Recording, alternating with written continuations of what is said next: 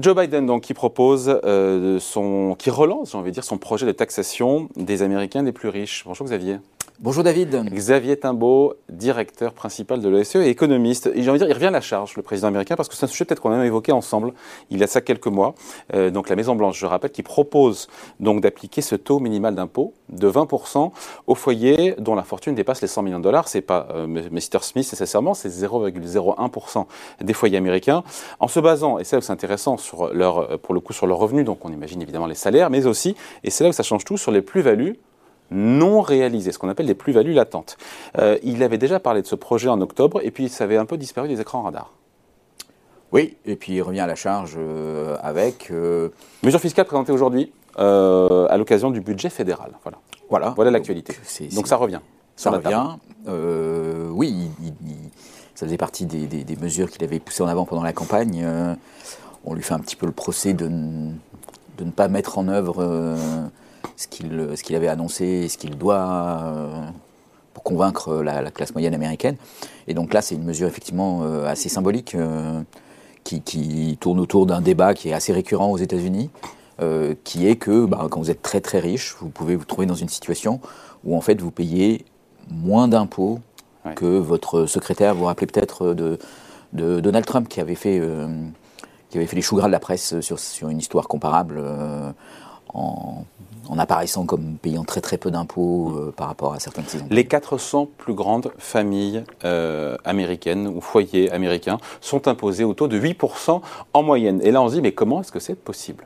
Alors, comment est-ce que c'est possible? Ben, C'est possible parce que quand euh, vous êtes très très riche, vous avez la possibilité de... Vous avez du patrimoine, notamment... Donc vous avez beaucoup de patrimoine, c'est-à-dire la principale partie de votre revenu, en fait, vient des revenus de votre patrimoine. Mm. Ce n'est pas votre salaire qui fait de vous un milliardaire. C'est du revenu, c'est frappé euh, à l'impôt. Et alors, il se trouve que par ailleurs, la, valorisation de votre portefeuille d'actions euh, peut augmenter de façon considérable. Mm. Et que donc il vous suffit de vendre quelques actions pour avoir un revenu très élevé. Ou carrément de gager une partie de ce patrimoine, alors voilà. de s'endetter de prendre un crédit, et donc évidemment, avec un crédit, on ne paye pas d'impôt sur... Donc il y, a effectivement une manœuvre, euh, une manœuvre euh, d'évasion fiscale qui est très très simple. Si vous vendez votre patrimoine, vous réalisez la plus-value, vous êtes taxé au titre des plus-values, euh, et donc vous allez payer des sommes assez importantes sur les plus-values réalisées. Mais si vous ne réalisez pas votre plus-value, donc vous la gardez latente, vous pouvez aller voir votre banque et lui dire, ben, mon portefeuille a gagné 100 millions de dollars de valorisation, je ne veux pas le vendre parce que je vais être euh, soumis à la taxation des plus-values. Donc ce que je vais faire, c'est que je vais emprunter ces 100 millions de dollars en, apportant comme collatéral, euh, évidemment, la nouvelle, la, revalorisation de mon patrimoine. Comme gage. Comme gage. Euh, et la banque, à ce moment-là, vous prête tout cela. Moyennant un taux d'intérêt qui souvent est très très faible, voire nul, mm. moyennant aussi une, une, formule dans laquelle vous ne remboursez pas chaque année le principal, mais vous le gardez jusqu'à la fin de l'opération. Donc c'est une espèce d'emprunt à durée indéterminée. Et donc l'impôt là Et comment vous échappez à l'impôt? Ben, En fait, vous échappez à l'impôt parce que le jour où vous mourrez, euh, la banque va considérer que vous faites défaut sur votre emprunt, elle va prendre le collatéral, mm. et à ce moment-là, personne ne payera. Et il est, là le taux de passe sur la plus-value. C'est ça qu'il faut expliquer. Sachant, que même la taxation des plus-values normales est déjà un taux bien plus faible aux États-Unis que la taxation des revenus et des salaires. Hein. Voilà, mais bon, une autre mesure aurait pu être de remonter cette taxation des plus-values pour l'égaliser avec euh, la, taxation, la taxation du revenu euh, d'activité habituelle. Mais voilà, le problème c'est ça, c'est le fait d'échapper à l'impôt sur les plus-values euh, par cette espèce de tour de passe-passe, euh, mais qui est un tour de passe-passe qui fonctionne euh, très facilement. 8% de ton imposition pour les 400 ménages américains les plus riches. Je crois que tout est dit. Donc il veut un taux minimum de 20%, le président américain. Il faut voir qu'aujourd'hui, la plus-value, elle est, elle est taxée au moment où elle est effectivement constatée. Et c'est là où il y a une révolution copernicienne aux États-Unis. même, David. Hein hein, elle est réalisée. C'est-à-dire que c'est pas simplement au moment où vous la constatez, c'est au moment où vous, réalisez, vous, avez raison. vous exercez, vous vendez vos actions et où donc on constate. Là, on parle de frapper encore une fois à l'impôt des plus-values qui sont non réalisées, qui sont latentes. Et là, on se dit.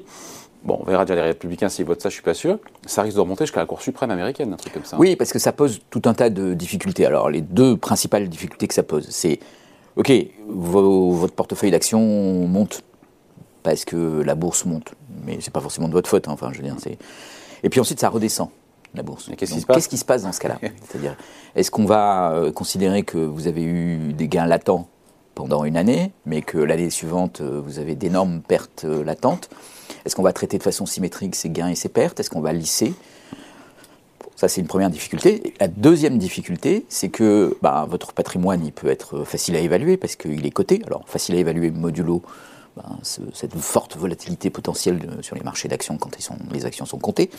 Mais qu'est-ce qui se passe si vos actions ne sont pas cotées? Si, par exemple, les actions de votre entreprise sont détenues par un fonds de private equity et donc ne sont pas sur le marché et ont une valeur qui est une valeur, euh, disons, qui est convenue entre entre le, mm. fonds de private equity et vous-même. Donc comment on va revaloriser ces actions et, comment on va traiter de façon égale quelqu'un dont le patrimoine euh, est principalement composé d'actions cotées et non cotées et quelqu'un dont le patrimoine est composé d'actions non cotées. Et surtout, si jamais on ne traite pas de façon égale, comment on va pouvoir empêcher, par exemple, bah, que, je ne sais pas, Elon Musk euh, retire un certain nombre de ses actions euh, du marché les mettre dans un fonds de private equity et, donc euh, passe à travers ce fonds euh, dans la détention de ces actions. Donc euh, voilà, dans ce cas-là, comment ça va se passer? On peut imaginer des montages compliqués. Est-ce que la Cour suprême pourrait valider un truc pareil? Alors, Parce que frapper, encore une fois, taxer une plus-value non réalisée latente, c'est quand même... Alors, c'est compliqué parce que il y, y, a une vision d'appliquer un certain nombre de principes de taxation euh, il y a un vieux principe de taxation euh, que, j'ai d'ailleurs un peu de mal à saisir aux États-Unis euh, sur la taxation directe et indirecte et qui ferait qu'en en fait on peut invalider ce genre de taxation. mais enfin, c'est quelque chose qui remonte au XVIIe siècle ou XVIIIe siècle, donc, donc ça nous ramène très très loin en arrière. après, il y a cette question d'égalité, de traitement, de, justification d'un traitement pour des valeurs qui sont non réalisées, dans le cas où il y aurait des moins-values ensuite, enfin, etc. Donc tout ça, tout ça rend, peut, enfin, peut permettre d'avoir des arguments pour invalider ce genre de proposition fiscale. Maintenant, de l'autre côté, euh, voilà, il y a, le fait que bah, quand on regarde euh, le patrimoine d'Elon Musk, euh, il augmente, mm. ça constitue une forme de revenu considérable pour lui, et effectivement, il a un taux de taxation sur son revenu apparent, celui qu'il semble payer. Qui est de bah, qui est euh, très très faible. Dans le cas d'Elon Musk, il est, il, est, il, est, il est, extrêmement faible. Bon. Mesure fiscale qui ne rapporterait pas une broutille, on parle de 360 milliards de dollars sur 10 ans. Et en même temps, on se dit mesure fiscale qui a peut-être peu de chances d'aboutir, parce qu'encore une fois, les républicains qui contrôlent la moitié du Sénat, à mon avis, chercheront sûrement à bloquer la réforme. Donc voilà, donc on en parle, il faut en parler parce que c'est l'actu du jour, mais en même temps, est-ce que ça rend des chances d'aboutir? Voilà, alors il y, a deux arguments. Il y a un argument, euh, disons, euh, constitutionnel, de savoir est-ce que ça, ça peut être invalidé par la Cour suprême, et c'est clair que de toute façon, euh, ce dossier va être poussé très très loin, il y a tellement d'argent en jeu, en 36 milliards de dollars par an, voyez, ça permet de payer quelques avocats. Potentiellement, d'un côté, et puis de l'autre côté, il y a effectivement un équilibre politique. Alors ça, c'est peut-être aussi un petit peu ce que Biden cherche, hein, c'est-à-dire qu'il cherche à, un petit peu radicaliser son, sa position, euh, et puis à rencontrer l'opposition du Sénat, conservatrice et républicaine, pour pouvoir ensuite dire, ben voilà, Maintenant, il va falloir faire un choix clair et tant qu'il n'y aura pas une majorité bien déterminée au Sénat. En vue des mi-termes. Voilà, toutes ces les élections de mi-mandat en ligne de mire. Exactement. Et toutes ces toutes ces revendications que vous pouvez avoir, euh, il ne faut pas me les, attribuer à moi si elles ne sont pas réalisées. Il faut l'attribuer au fait qu'il y a un Sénat euh, majoritairement, enfin, en tout cas divisé, exactement coupé en deux, euh, avec un pouvoir des républicains qui est donc suffisamment fort pour pouvoir bloquer ce genre de mesures.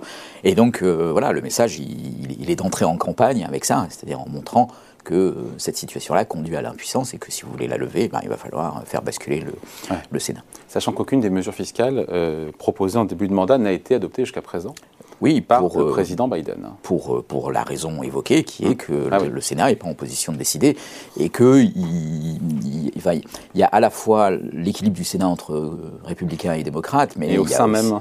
mais il y a aussi le fait qu'il y a beaucoup de millionnaires au sein du Sénat et donc sur ces questions fiscales. Euh, ils n'ont pas envie de se tirer une balle dans c'est ça Oui, ou en tout cas, ils ont un point de vue qui est quand même plutôt celui d'un certain légalisme fiscal euh, ou d'un certain traditionnalisme fiscal, on va dire, pour parler très gentiment, un peu par euphémisme, et donc avec plutôt un biais qui penche vers le refus de ce genre de mesures.